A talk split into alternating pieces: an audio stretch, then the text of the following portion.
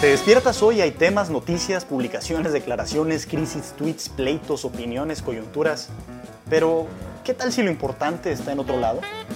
¿Qué si hay veces que tanta información nos satura y dejamos de ver lo bello, lo profundo y lo trascendente de las cosas? En Cultura Mínima le entramos sin miedo a lo mínimo necesario que debes de saber sobre libros, filosofía y arte para crear una mejor cultura política. Bienvenido. Sean muy bienvenidos a Cultura Mínima. Vamos a hablar otra vez de un tema bien particular, bien importante para esta época. Hoy en día, todo el mundo habla de psicoanálisis, pero es poco lo que se sabe realmente. Se habla como si nada del subconsciente y de la psique, como si fueran hechos innegables o atemporales. Se publican actualmente cientos de libros de autoayuda que expresan con ligereza, ligereza recetas psicoanalíticas para mejorar la vida en simples pasos. Basta caminar por el aeropuerto para darse cuenta de eso. Hay especialistas, entre comillas, que interpretan los sueños para darles un giro freudiano, de Sigmund Freud, este creador del psicoanálisis, a partir del cual se interpretan los problemas que se acarrean desde la infancia o desde el útero, según sea el caso. Hay fanáticos del terapiarse, que buscan la explicación del menor desliz sentimental y del camino que los llevó a cometer los mismos errores. Existe, pues en general, una actitud hipocondriaca relacionada con conceptos de los que pocas veces se analiza el origen y la validez. Nuestra sociedad no solamente ha abrazado al psicoanálisis, sino que lo ha reducido a la popularidad. Eh, fuera de los círculos académicos en donde se contraponen y critican teorías, el psicoanálisis es una práctica ampliamente aceptada. De aquí nos viene esta urgencia en esta ocasión de esbozar una especie de genealogía del pensamiento psicoanalítico, no solo con la idea de buscar los orígenes, eh, y entenderlos, sino para saber cómo nosotros debemos de situarnos frente a este cuerpo de conocimiento. El día de hoy, como en todos los capítulos de Cultura Mínima, me acompaña eh, mi amigo José Antonio Terán. ¿Cómo estás, Terán? Bien, Benjamín, ¿tú qué tal? Aquí eh, pues ya se está volviendo costumbre esto. Espero que cada vez haya más gente que lo disfrute, ¿no? Como nosotros. Seguramente sí, y creo que este es un tema muy relevante para mucha gente. ¿Por qué? Pues en parte porque el psicoanálisis es parte de, la jerga cotidiana, ¿no? Hablamos de, terapiarse, hablamos del subconsciente, como si nada, oye, ¿qué te pasó? No, pues seguramente en el subconsciente traes esto, soñaste tal cosa y alguien te la va a interpretar. Eh, y leímos, en, esta ocasión los dos leímos una novela de Ítalo Svevo. A ver, platícanos un poquito de esta novela que se considera la primer novela eh, ¿cómo decirlo?, psicoanalítica de la historia. Esta es una novela súper curiosa, que la verdad es que ni siquiera me acuerdo cómo llegué a ella. Supongo que en uno de mis paseos en las librerías eh, leí la parte de atrás y dije, pues bueno, vamos a, probarla, porque desde el nombre del autor como que no es tan eh, atractivo, ¿no? Se, Italos Bebo. Y eh, vemos que es un seudónimo en realidad, que quiere hacer referencia a su nacionalidad, ¿no? Por un lado italiano y por otro lado eh, esta influencia germánica, ¿no? Svevo. ¿Por qué? Porque Italo Svevo eh, vivió en una región muy peculiar de Italia, que está en el norte, eh, frontera con Eslovenia, pero era parte del imperio austrohúngaro hasta el siglo XX, hasta la Primera Guerra Mundial. Y bueno, más allá de esos, esos detalles de, de la obra en sí, yo la leí hace como seis años, entonces no me acuerdo de muchas cosas, pero sí me acuerdo y nunca se me va a olvidar que es el libro que más me ha hecho reír. La conciencia de seno. La conciencia de seno me hizo reír en voz alta, ¿no? Eh, y eso es muy difícil en un libro que además no es comedia, ¿no? Tú, tú lo leíste, no es ni siquiera una sátira, es una especie como de diario, ¿no? De un personaje muy chistoso, un italiano, Em, que, que, justo está en la época que, que, surgió el psicoanálisis y él pues, pues todo lo ve así, toda su vida, ¿no? su, su vicio de fumar, eh, lo ve como una enfermedad, como una patología. Em, eh, todo siempre le está buscando como este, este aspecto psicoanalítico, ¿no? Pero bueno, em, eh, me, hizo reír tanto que, o sea, me tenía que detener, o sea, dejaba de leerlo. Y, solo me viene uno o dos libros a la mente que, que han hecho lo mismo. ¿no? Le, aprovecho para recomendarles a los que nos están escuchando eh, un libro de una época diferente, de, de un escritor norteamericano. Eh, se llama, eh, ¿cómo se llama este libro? Ah, en inglés se llama Confederacy of Dunces. La traducción en español es La conjura de los necios. esa, esa sí es una sátira, es un personaje grotesco, gordo, que, que, tiene un, un, sombrerito como este del de, Chavo del Ocho y vive con su mamá, tiene como más de 30 años y, y, también me ha hecho reír, se lo recomiendo 100%, pero el, el que más me ha hecho reír, La conciencia de seno de Italos Bebo, que por cierto ya ni siquiera lo tengo, ¿no? El, el ejemplar, porque... Eh, ¿Qué pasó ahí? Eh, se lo quedó eh, mi exnovia.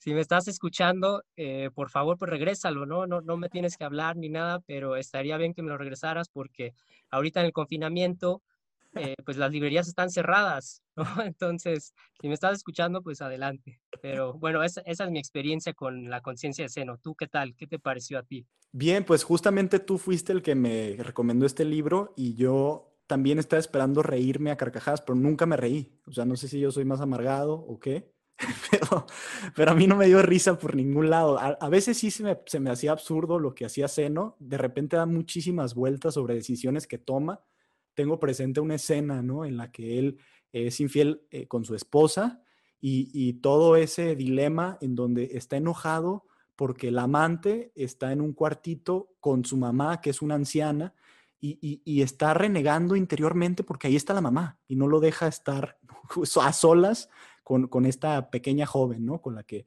con la que quiere eh, tener eh, pues interacción sentimental y, y, pues dándole vueltas y haciendo ahí eh, quejas y, de repente pues sí está medio chistoso, ¿no? Porque reclama o hace reclamos de cosas que, que uno diría pues, pues, ¿qué le pasa, no? Y ahí es donde creo que entra el tema cultural de estas novelas y el tema temporal, ¿no? Que es el, el tema de que fue escrito eh, justamente a finales, entiendo, del siglo XIX, ¿no? Es una novela que se escribe a finales del XIX, o ya en el 20, ya en el 20, ah, ok. Entonces, se escribe ya en el 20, en, en el periodo eh, entre guerras, supongo, ¿no? Porque... Ah, ah, bueno, sí, porque acuérdate, al final eh, se desata la Primera Guerra Mundial, ¿no? Ah, pero entonces no, seguramente no la escribe durante la guerra según yo lo, publica en 1919 o por ahí. ok, ok. Eh, muy cercano, ¿no? A, la, Primera Guerra Mundial. Bueno, entonces el humor es distinto a lo que nos hace reír hoy en día, los diálogos son distintos, las preocupaciones, pero hay algo humano ahí también, ¿eh? hay algo que sí tiene mucho que ver con nuestra época. Y escribo yo una reseña justo para Cultura Mínima, que saldrá a la par de este podcast, en donde narro este fenómeno que, es con el que empiezo. Si quieres, vamos hacia allá y después le entramos eh, un poquito con más precisión al tema del, análisis propio y los cuentos kafkianos que quieres comentar. Pero quiero entrar al tema del psicoanálisis tal cual. Lo que pasa con este personaje es que toda su narración es un diario psicoanalítico propio que le recomienda su doctor. Si uno ve la historia del psicoanálisis, básicamente que inicia con, con Sigmund Freud. ¿no? Eh, habrá otros que digan que inició antes, pero digamos, como lo conocemos hoy en día, inicia con Sigmund Freud eh, a, finales del siglo XIX. Eh, pues coincide, ¿no? La, la, vida de aquella época que está narrando con justamente el nacimiento del psicoanálisis. Esta persona, este italiano, Seno, el personaje principal de la novela, que es además alguien rico o alguien que heredó bastante dinero, no tiene ese tipo de preocupación material, pues está tratando de tratarse una enfermedad que es el que fuma todo el tiempo. Y, al fumar todo el tiempo eh, se considera un enfermo ficticio, así imaginario, él, mismo se denomina así, y el doctor ese, el doctor su psicoanalista, le recomienda que escriba, etc. Mi reflexión final es, eh, después de una serie de cosas que hace Seno y de darme cuenta de que él eh, quiere como ser esta mejor persona, pero la vida siempre lo supera y sus mismas pasiones incluso son siempre más grandes que, él mismo, etc. Eh, me doy cuenta de, este, de esta tendencia que viene hasta la actualidad. en distintos empaques, pero muy parecidos. Si bien no es un psicoanálisis escrito en cuaderno, tenemos una serie de, terapias a nuestra disposición, o al menos eh, es usual dentro de ciertos círculos sociales y, a lo mejor también hay que decirlo, ¿no? Dentro de cierta clase social, que pueden, puedes empezar a, tener acceso a, estos, estos terapeutas. Además de eso, digo que también el gobierno da gratuitamente ciertas terapias y una serie de cosas, ¿no? A lo mejor es un poco más general de lo que lo estoy planteando. Pero además de eso, libros de autoayuda, hay también eh, una serie de corrientes que todas se aglomeran en, eh, aglomeran en lo New Age, que tiene que ver con el uso de medicinas alternativas, el uso de eh, plantas medicinales, el uso de temazcales, de este, ritos antiguos, etc. Una serie de cosas que apuntan hacia lo mismo, que es el tratar de encontrar nuestra enfermedad escondida aquello que nos está limitando de convertirnos en la persona que siempre debimos de haber sido, pero que por alguna razón en, particular no hemos logrado ser. Estamos atorados. Eh, queremos, en, la jerga psicoanalítica, el típico complejo de Edipo, queremos eh, matar a nuestro padre y acostarnos con nuestra madre, ¿no? por más chocante que suene. ¿no? Y ahí estamos atorados porque no reconocemos esa dinámica. Seno, el personaje de esta novela, justamente llega a esa conclusión, o su, analista, ¿no? Dice, no, pues es que tú tienes este complejo edípico y eso es lo que te ha limitado y entre más lo estudies y lo más regresas a él, pues más libre vas a ser. Ya no les voy a decir para no spoilear que cómo reacciona él, ¿no? Pero, pero digamos, es una cuestión común en nuestra época. ¿Cómo ves esto tú? O sea, eh, ¿a qué se lo podrías atribuir? ¿Lo, ves igual que yo o crees que estoy exagerando? Creo que algo relacionable eh, de, esa novela, pues es, es y bueno, y en, general del psicoanálisis, es que fue como que la primera, eh, ellos se consideraban ciencia, ¿no? Eh, fue de, esas primeras como corrientes del pensamiento que abordó zonas de la vida que ninguna otra ciencia o, o nada abordaba, ¿no? Cosas muy cotidianas como el caso de, de Seno, que tiene el hábito de fumar, el vicio. Eh, y el, psicoanálisis empezó a eh, escarbar en esas cosas y el, gran logro del, psicoanálisis, el gran descubrimiento, es el que tú mencionaste, creo, al, principio, el del inconsciente, ¿no? Antes de eso, o sea, eh, milenios de historia de, de, la humanidad, no existía esta idea como, como eh, del inconsciente.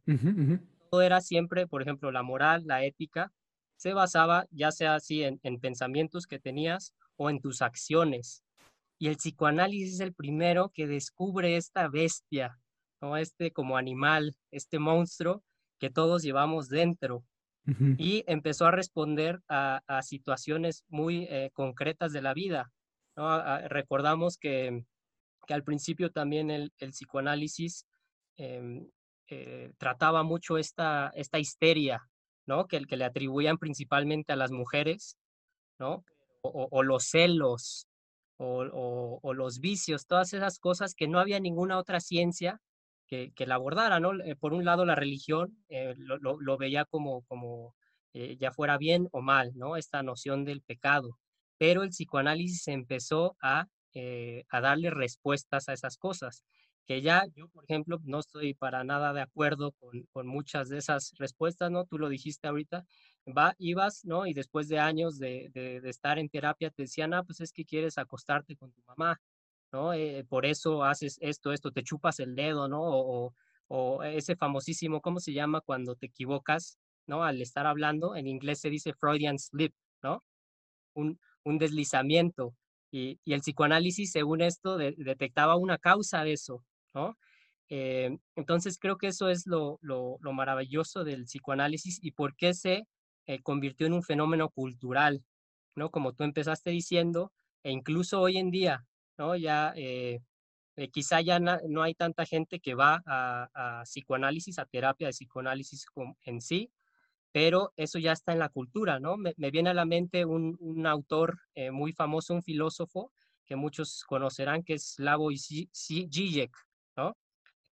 Es esloveno. eh, que tiene videos chistosos y habla de la cultura pop, ¿no? Y, de hecho él tiene como un, un tic, ¿no? Que creo que se agarra la nariz y se agarra la nariz y repite muchas palabras. Eh, pues es, es, es, curioso porque es súper eh, psicoanalítico ese rollo, ¿no? Y es lacaniano, él parece, ¿no? Es lacaniano, exacto, que ahorita a ver si, si hablamos un poco de Lacan. Pero otro de esos eh, monstruos que descubrió el psicoanálisis es el deseo, ¿no? si lo pensamos, ¿qué, ¿qué, ciencia nos, nos explica en qué consiste el deseo? ¿no? ¿Por qué quieres esto y no lo otro? ¿Por qué tienes esos, esas manías? Eh, por qué pones las cosas eh, en tu vida diaria, por qué las acomodas así. El psicoanálisis empezó a responder a, esas cuestiones, todo disfrazado de ciencia, y por eso tuvo un éxito muy rotundo, ¿no? Sí. Ahora, debo decir que yo estoy implicado en esto mismo que está, de lo que estoy tratando de distanciarme. Justamente antes de entrar a la grabación de este podcast, estuve en una sesión de psicoanálisis, ¿no? Estuve en una sesión no, no es ni psicoanálisis, es, terapia gestalt, pero actualmente, eh, pues viviendo el duelo de, mi padre y todo lo que eso conlleva, que es, bien fuerte, pues he buscado distintas maneras, ¿no? De, no de comprender, sino de vivir eh, esto de una, de una manera plena. Y lo que veo, digo, voy a adelantar algunas cosas, pero lo que veo acá es que, eh, al menos dependiendo del terapeuta, pero algo que tiene positivo con el que voy, le mando saludar a Francisco si es que está escuchando, porque dice que sí los escucha, es que eh, algo que veo positivo es que de alguna manera es un empujón a vivir una conversación como la, en teoría la viviríamos con total confianza con alguien. en, teoría con, una, con un muy buen amigo, ¿no? Un buen amigo en el, con el que estás eh, eh, vertiendo todas tus emociones sin el miedo a ser juzgado o ser tachado o ser menos considerado. Y a mí me parece, eh, mi interpretación intelectual al respecto de esto es que justamente es un fenómeno más de la modernidad, en el sentido de que incluso para las cosas más sencillas y naturales de la vida, como son las relaciones sociales, necesitamos ponerles etiquetas y una estructura y ya que pasamos esa sistematización y estructura, recuerden que en modernidad entendemos eso, ¿no? Esta visión como racionalista del, mundo, etcétera. Ya que le damos esa estructura, entonces nos podemos atrever a manifestarnos quizá como somos. Esa es mi interpretación de este, de este tema. Y además mi hermana es psicóloga. Mi hermana estudió psicología y es, psicóloga educativa y ella, eh, pues veo cómo su su carrera de alguna manera se, mezcla con su persona y con las decisiones que toma y también me parecen buenas. Pero sí quiero, o sea, como que en este espíritu crítico, eh, también meter al psicoanálisis, ¿no? Y decir, híjole, pues, ¿será la mejor manera? ¿De dónde surgió? Y cómo le hacemos también, yo creo, para la audiencia será interesante, cómo le hacemos también para ponerlo en su lugar, porque puede darnos cosas buenas, pero puede darnos cosas negativas, puede haber charlatanes también ahí. Eh, bueno, platiqué un poco de mi experiencia. A ver, vamos si quieres, Terán, a, antes de que yo, porque yo quiero explicar un poco de la historia del psicoanálisis, porque eso me, parece un fenómeno súper interesante, que es cómo algo que hoy ya damos por hecho, como algo rígido, algo que ya existió de siempre, en realidad es producto de una historia bien particular, el psicoanálisis. Pero me gustaría que quizá metieras esta idea que traes eh, con los cuentos de Kafka y, con algunas otras nociones eh, sobre esta tendencia que tenemos a hacernos psicología directamente nosotros. ¿Me ves allí a mí, quizá? Sí, bueno, creo que ahí ya adelantaste un poco con esto de la modernidad, ¿no? Hay que, hay que situar eh, dónde, dónde surgió todo esto y es a principios del siglo XX, es decir, eh, cuando la vida material de Occidente y, de Europa, de esos países, Austria, Alemania, Italia, Francia, pues están en su auge, ¿no? Y, y, lo que mencioné hace rato es que el, psicoanálisis encontró un espacio que, no estaba eh, cubierto por ninguna otra eh, cuestión, ¿no? ya fuera religión, ya fuera política, que era este, este descubrimiento del inconsciente, del deseo, de, de, las manías. Y la modernidad, pues pues justo era tan racional que, eh, que, incluso le buscó como una explicación algo racional a esos fenómenos que antes no se abordaban, ¿no? Principalmente es el, de, el del inconsciente.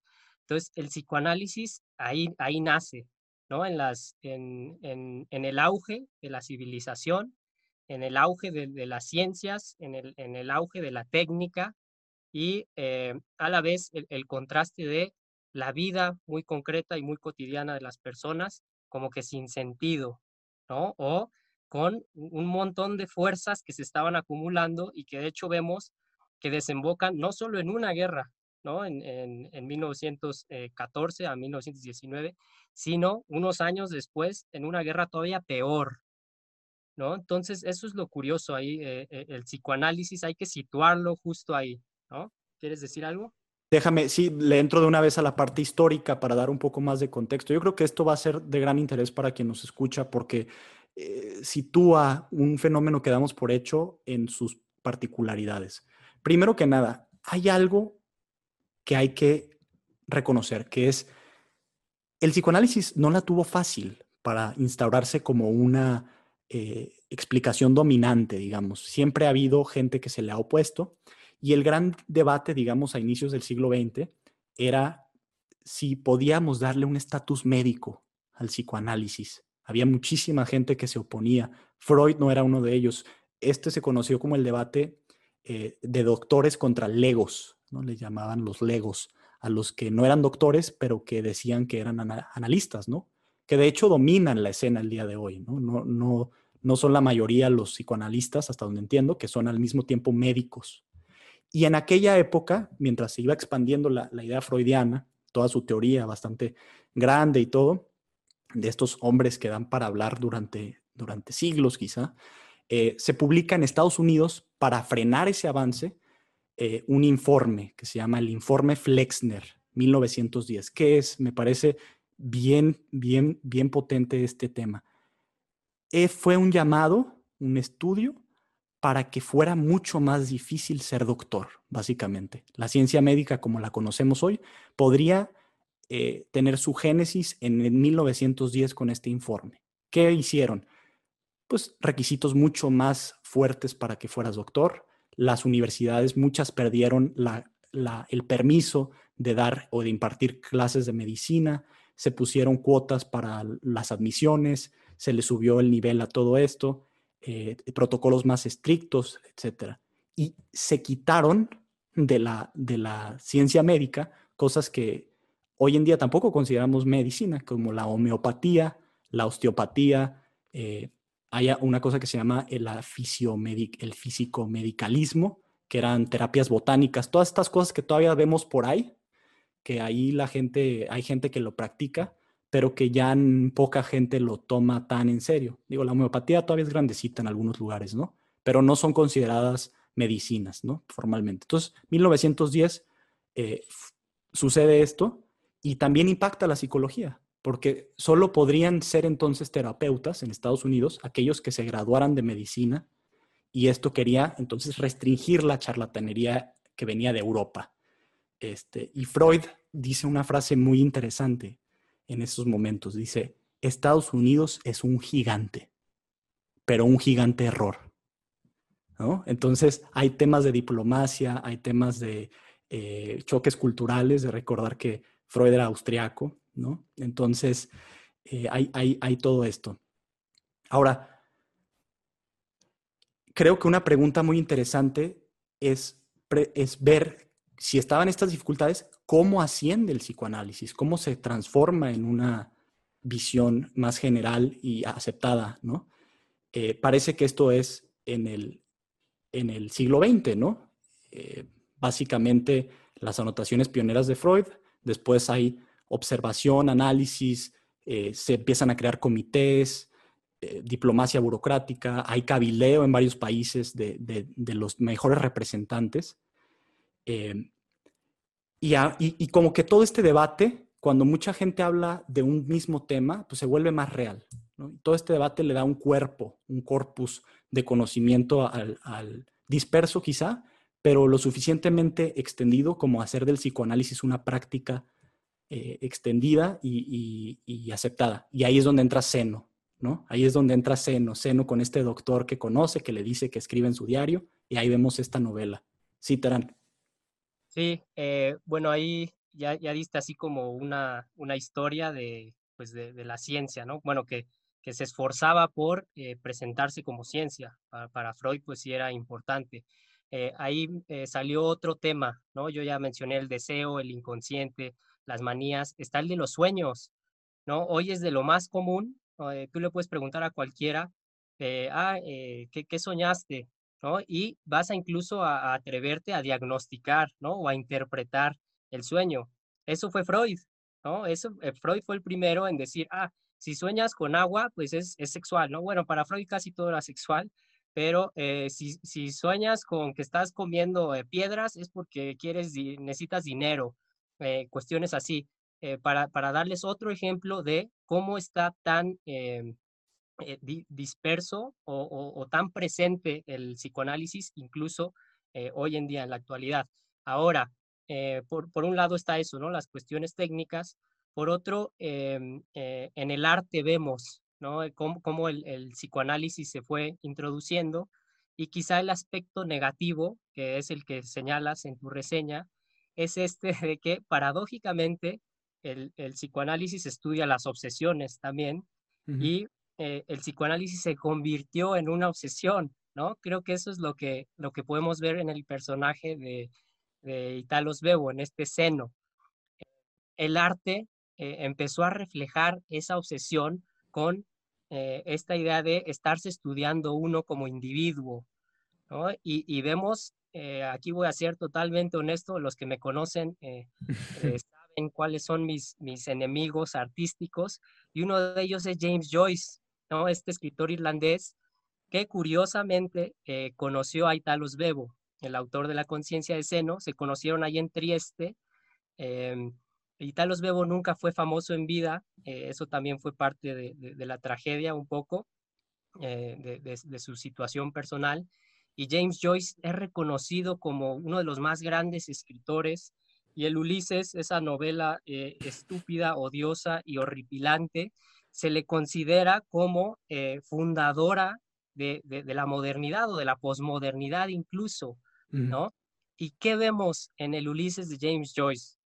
Es, es, un libro así enorme, por, por, ahí lo tengo, no, no lo voy a tener, 900 páginas, trae como 300 páginas de notas aclaratorias y eh, la historia es las 24 o 32 horas en la vida de un personaje que se llama Leopold Bloom. Ustedes imagínense eh, una historia, 900 páginas de 32 horas de tu vida. O sea, piénsenlo, ¿no? Ustedes se sientan a escribir 32 horas de su vida y, y le salen 900 páginas. ¿De qué pueden estar hablando 900 páginas, ¿no?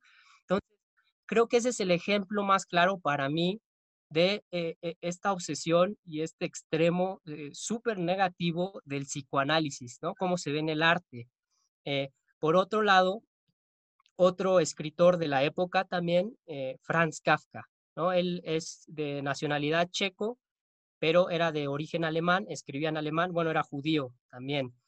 Y em, él tiene cuentos que, que, muchos de ustedes deben conocer, ¿no? La metamorfosis de Kafka, un personaje que despierta siendo un escarabajo gigante. Y obviamente eh, hubo interpretaciones freudianas de, su historia, ¿no? Entonces explicaban, sí, eh, tiene otro, otro texto que se llama Carta al Padre. Es muy evidente que Kafka tenía problemas con su papá.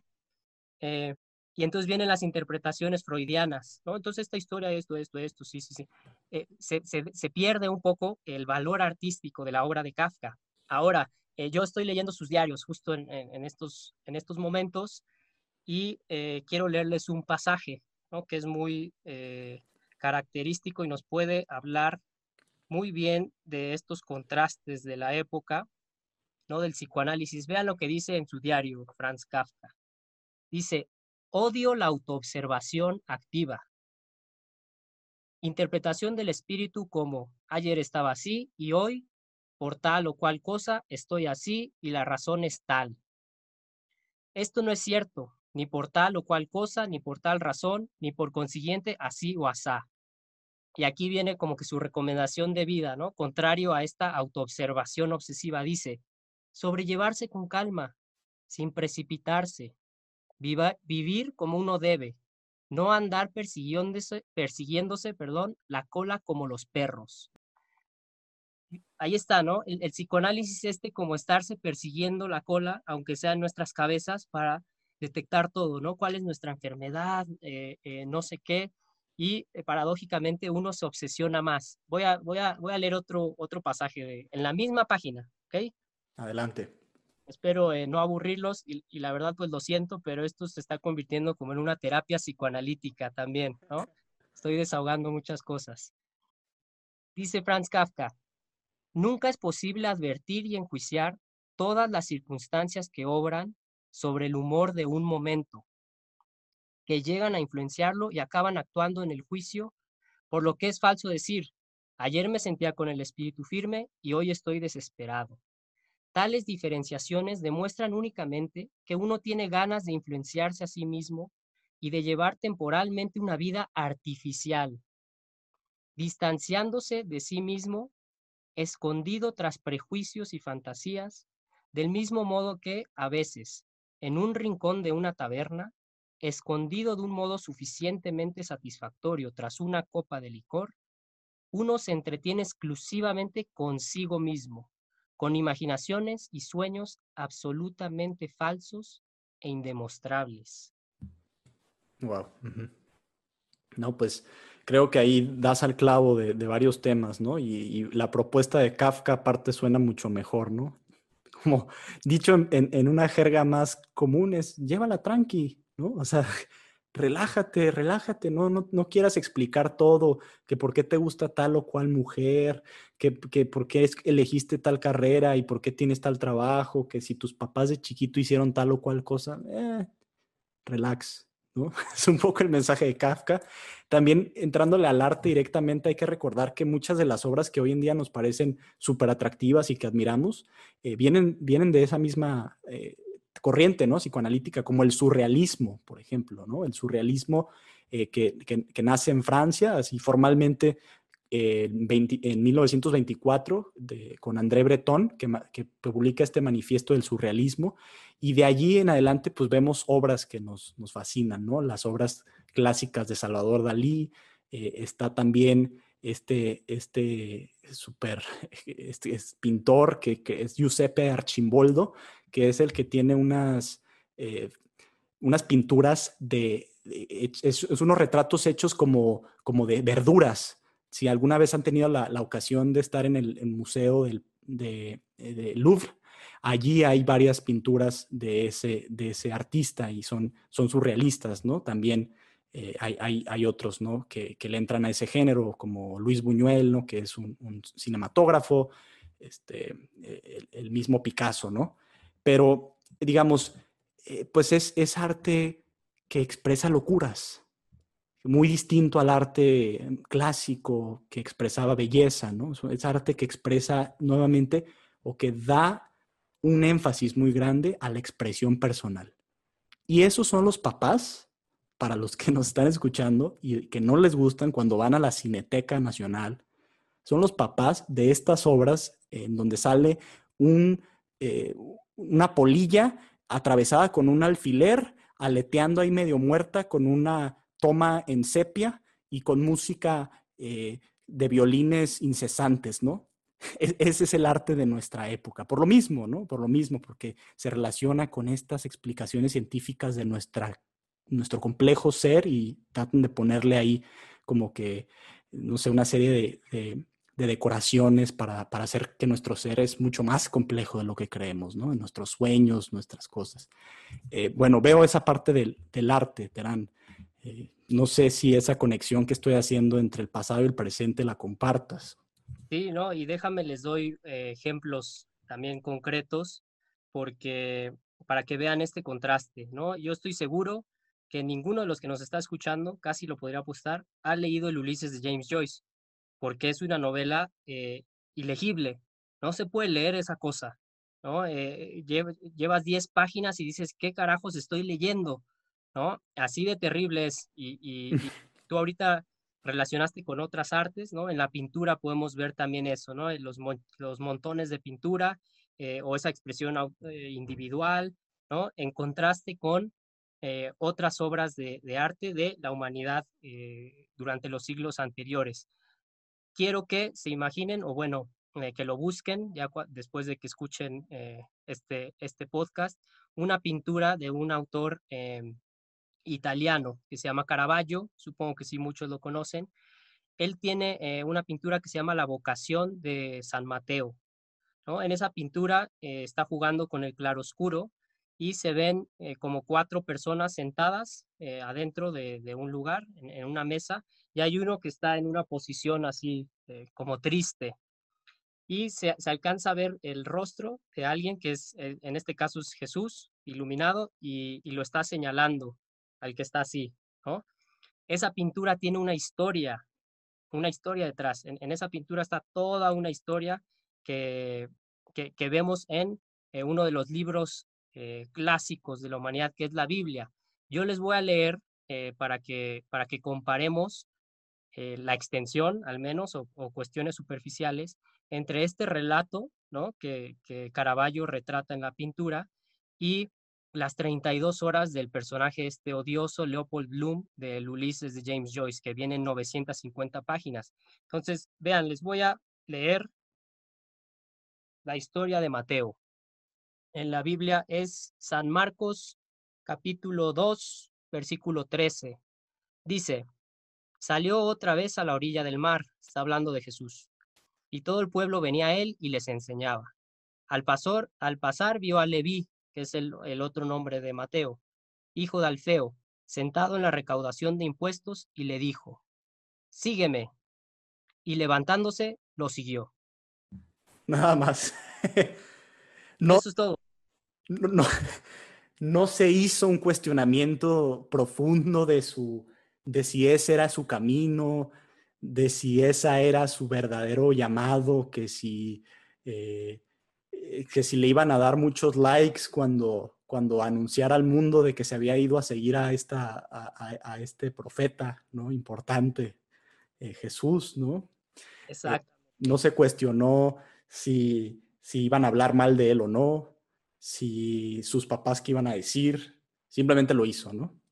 Exacto, y este es un ejemplo quizá también sesgado porque yo, yo lo elegí, y no es una obra literaria como tal, ¿no? La, Biblia, el Nuevo Testamento, pues es, eh, lo escribieron más con la intención de que fuera una crónica, pero si tú repasas la historia del arte, específicamente de la literatura después de esto, pues vas a ver lo mismo, te vas a topar con historias en la que lo importante es, eh, sí, las vidas de los personajes que pasan por dilemas, pero eh, cómo enfrentan, ¿no? ¿Qué hacen?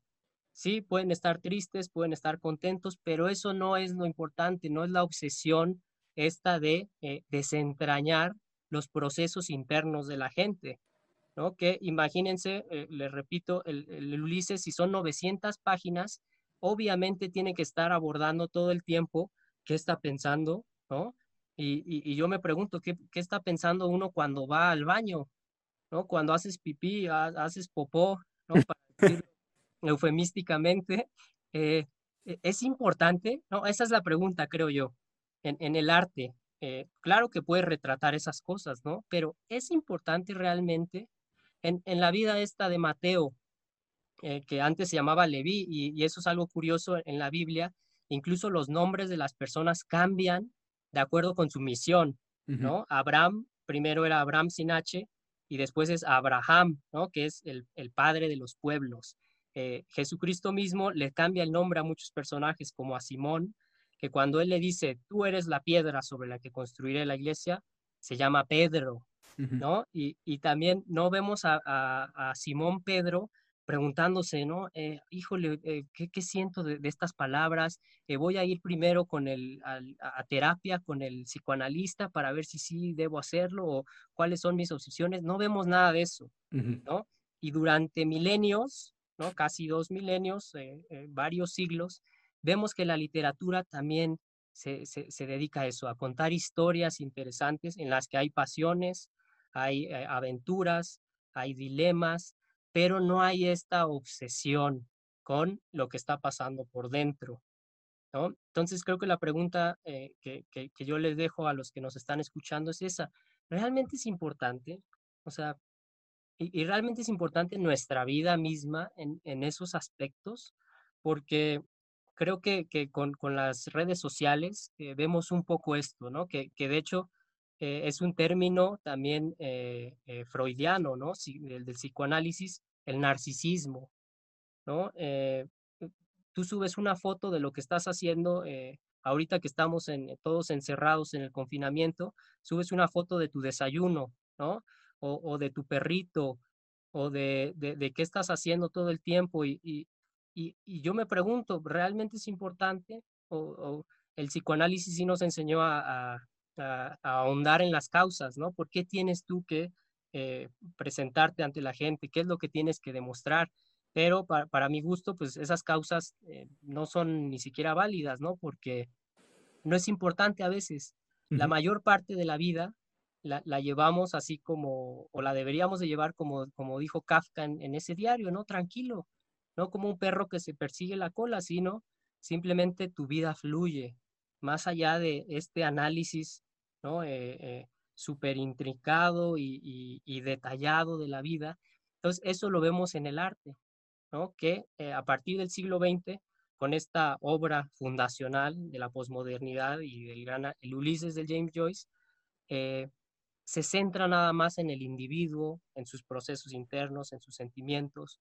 ¿no? Eh, yo ahorita que estoy leyendo los diarios de Kafka, se los estoy compartiendo también a una amiga, ¿no? que a ver si, si, si me escucha, ahí le mando saludos. Em, y ella se, eh, se identificó con algunos pasajes de, de, Kafka, ¿no? Cuando dice, por ejemplo, si tú estás pensando algo, te parece súper importante y dices, lo tengo que escribir, ¿no? Y ahí va y lo escribes e inmediatamente que lo plasmas en, las, en, en, el papel, dices, pues, pues no era nada importante, ¿no? O sea, pierde como esa magia. Entonces, eh, e, eso es algo, de, algo muy característico de la modernidad y la posmodernidad. Esta, eh, este encerrarse como en uno mismo y se ve reflejado en el arte, en la vida, ¿no? ¿no? No voy a criticar, no voy a decir nombres, obviamente, pero vemos todo el tiempo relaciones eh, sentimentales, pues que, que, a dónde van, ¿no? A pesar de que... la cola mutuamente, nada más, ¿no? Literalmente. ¿no? Y a pesar de que ya pasamos por todo esto de, la terapia y todo el mundo ha leído un montón de libros de autoayuda y, estás consciente de miles de cosas y de repente le dices, ¿no? Está el meme ese de, amiga, ¿no? O sea, date cuenta, amiga. Eh, seguimos cayendo en, los mismos errores que el psicoanálisis eh, pareció resolver, pero en realidad vemos que tal vez generó nada más más confusión, ¿no? Algo de lo que yo también critico en mi reseña es esta idea todavía más contemporánea quizá. Creo que es, eh, de hecho creo que es lacaniana, no estoy muy seguro, ¿eh? pero de la deconstrucción misma, ¿no? ¿De quién es esa? Es de... de Luz, ¿no? De Leuce. Bueno, la verdad no me voy a meter ahí porque sé que hay gente experta en este tema y no quisiera verme mal. Nada más entiendo la idea de construcción, eh, es una idea que se ha propagado, si quieren reducir de manera reducida o caricaturizada en nuestra, en nuestra sociedad, donde el riesgo que yo veo, ¿no? ¿Qué, es de construirse? Bueno, es eh, de alguna manera quitarse la vieja piel para ponerse la nueva piel, es quitar nuestros viejos conceptos, valores, eh, deseos, nuestros viejos eh, incluso prejuicios, ¿no? se aplica mucho esto a las teorías de género, ¿no? Por ejemplo, eh, pues tú tienes una visión heteronormativa de, la realidad. ¿Qué significa esto? Bueno, pues que tú estás pensando en términos de un hombre eh, heterosexual, es decir, con preferencias hacia las mujeres y con ciertas reglas que eso impone. Lo que tienes que hacer para sanarte, y es otra vez la idea de la enfermedad, es deconstruirte, porque estás mal. Quítate de estas ideas retrógradas de la cabeza y ve hacia el fondo. Y ahí en el fondo te vas a dar cuenta que la verdad es que todo se define por nuestra voluntad individual. Si tú quieres ser eh, un, un, este, un, hombre eh, heterosexual, adelante, después de ese proceso. Pero ¿qué tal si te das cuenta que eres homosexual o que ni siquiera te identificas como un hombre, sino como una mujer o algo entre medio? Y entonces está la invitación constante a esa deconstrucción con el riesgo, digo, más allá de la teoría, la cuestión de teoría de género o lo que sea, no me quiero meter ahí. El riesgo que yo veo es, nos podemos llevar toda la vida deconstruyéndonos y no viviéndonos. En el ejemplo de, y no viviendo, ¿no? No viviendo genuinamente. En el ejemplo de Mateo, eh, ¿qué, es lo que hace allí Jesús de Nazaret, no? Un llamado a la aventura total. Un llamado a la aventura total, ¿no? Que lo podemos ver en otras obras también, eh, buenas obras eh, literarias, artísticas, ¿no? Em, se me viene, se me puede venir a la, a la, mente el mismo Quijote de la Mancha, ¿no? Con, con, estas grandes aventuras entre Quijote y Sancho Panza y, te dejas llevar y es otra forma de vivir. Ahora, vamos a cerrar, Terán. Vamos a cerrar porque llevamos un rato aquí. Ah, eh, quisiera nada más decir, el, hecho de, ya lo dijiste, hay una imposibilidad de vivir bajo esta lupa constante. Eh, nos, tenemos el riesgo de, llevarnos la vida, pero no quisiera dejar mal parado el psicoanálisis. Quizá sí decir que eh, tiene cosas buenas, ¿no? que tiene cierto poder explicativo, que incluso sus teorías pues sí siguen debatiendo, se siguen exportando, por así decirlo, a distintos países. Em, pero, híjole, no, no puedo dejar de pensar en que justamente es uno más de estos sustitutos contemporáneos a la religión, de la religión. Eh, son ideas que llegan a sustituir, a suplantar el vacío espiritual, existencial, que llevamos como sociedad viviendo desde hace algunos siglos y, eh, y que quizás sean sustitutos imperfectos y además sustitutos eh, muy particulares para cierta época. Por ejemplo, el psicoanálisis eh, hacia finales de, los 40, del 1940, pues, se había convertido ya en un cementerio, ¿no? una especie de cuerpo teórico que ya estaba siendo olvidado porque habían pasado las guerras y, frente a esa terrible realidad de la Segunda Guerra Mundial, resultaba una explicación muy, muy vaga y a lo mejor muy superflua también de lo que era la vida humana. Eh, un cementerio, el psicoanálisis, cuyo principal fantasma era Freud, quien hasta hoy nos sigue hechizando.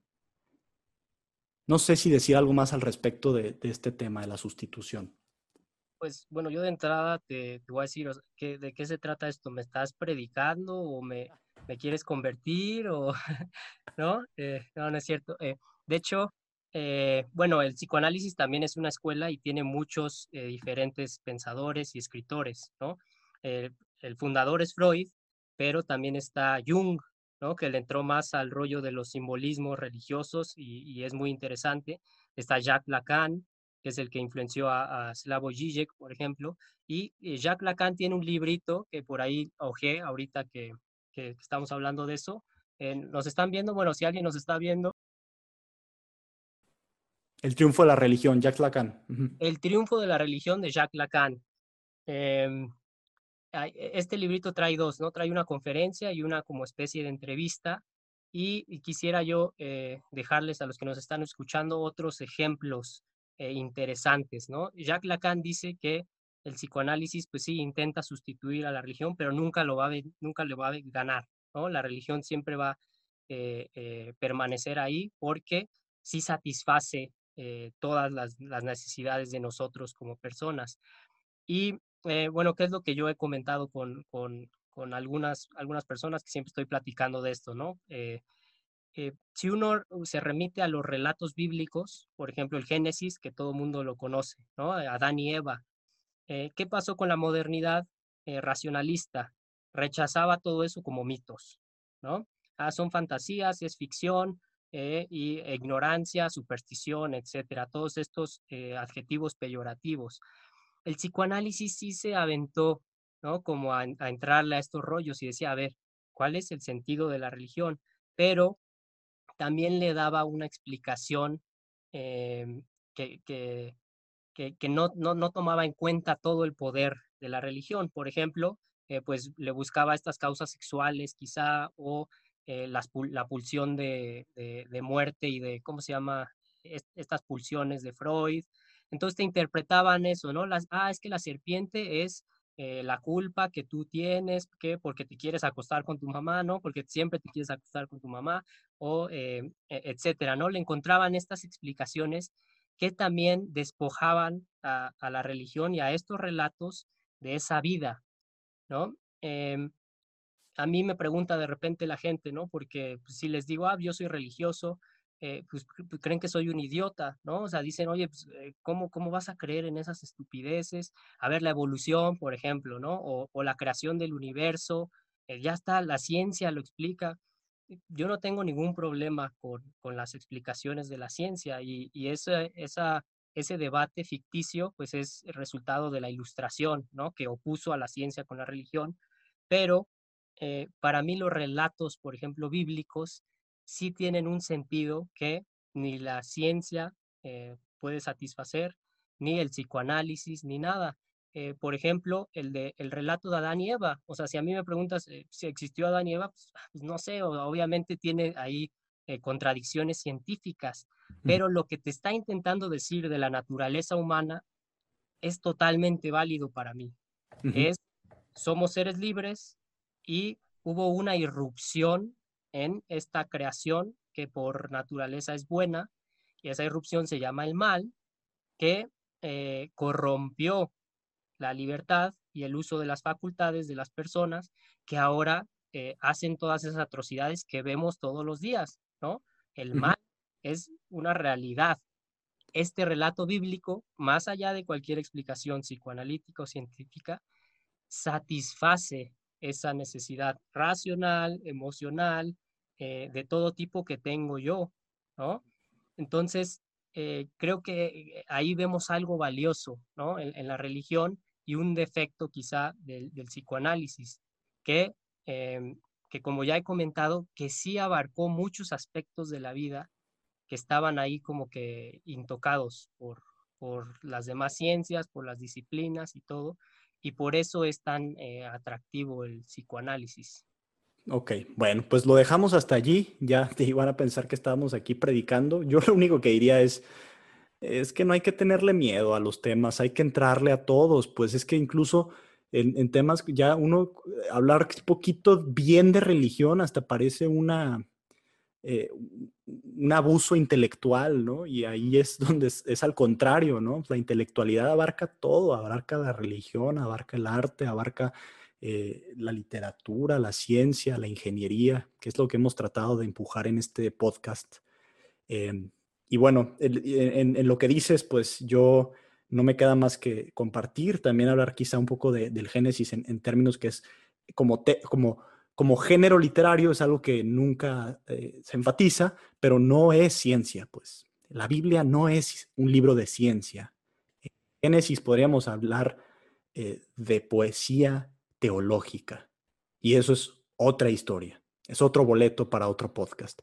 Lo dejamos hasta allí. Eh, sí, adelante. No quiero desaprovechar la oportunidad. Ya le exigí ese libro de, la conciencia de seno a, a mi exnovia para recordarles que no conviene prestar libros, ¿no? Aunque sean tus amigos, porque ese, por ejemplo, ya lo perdí.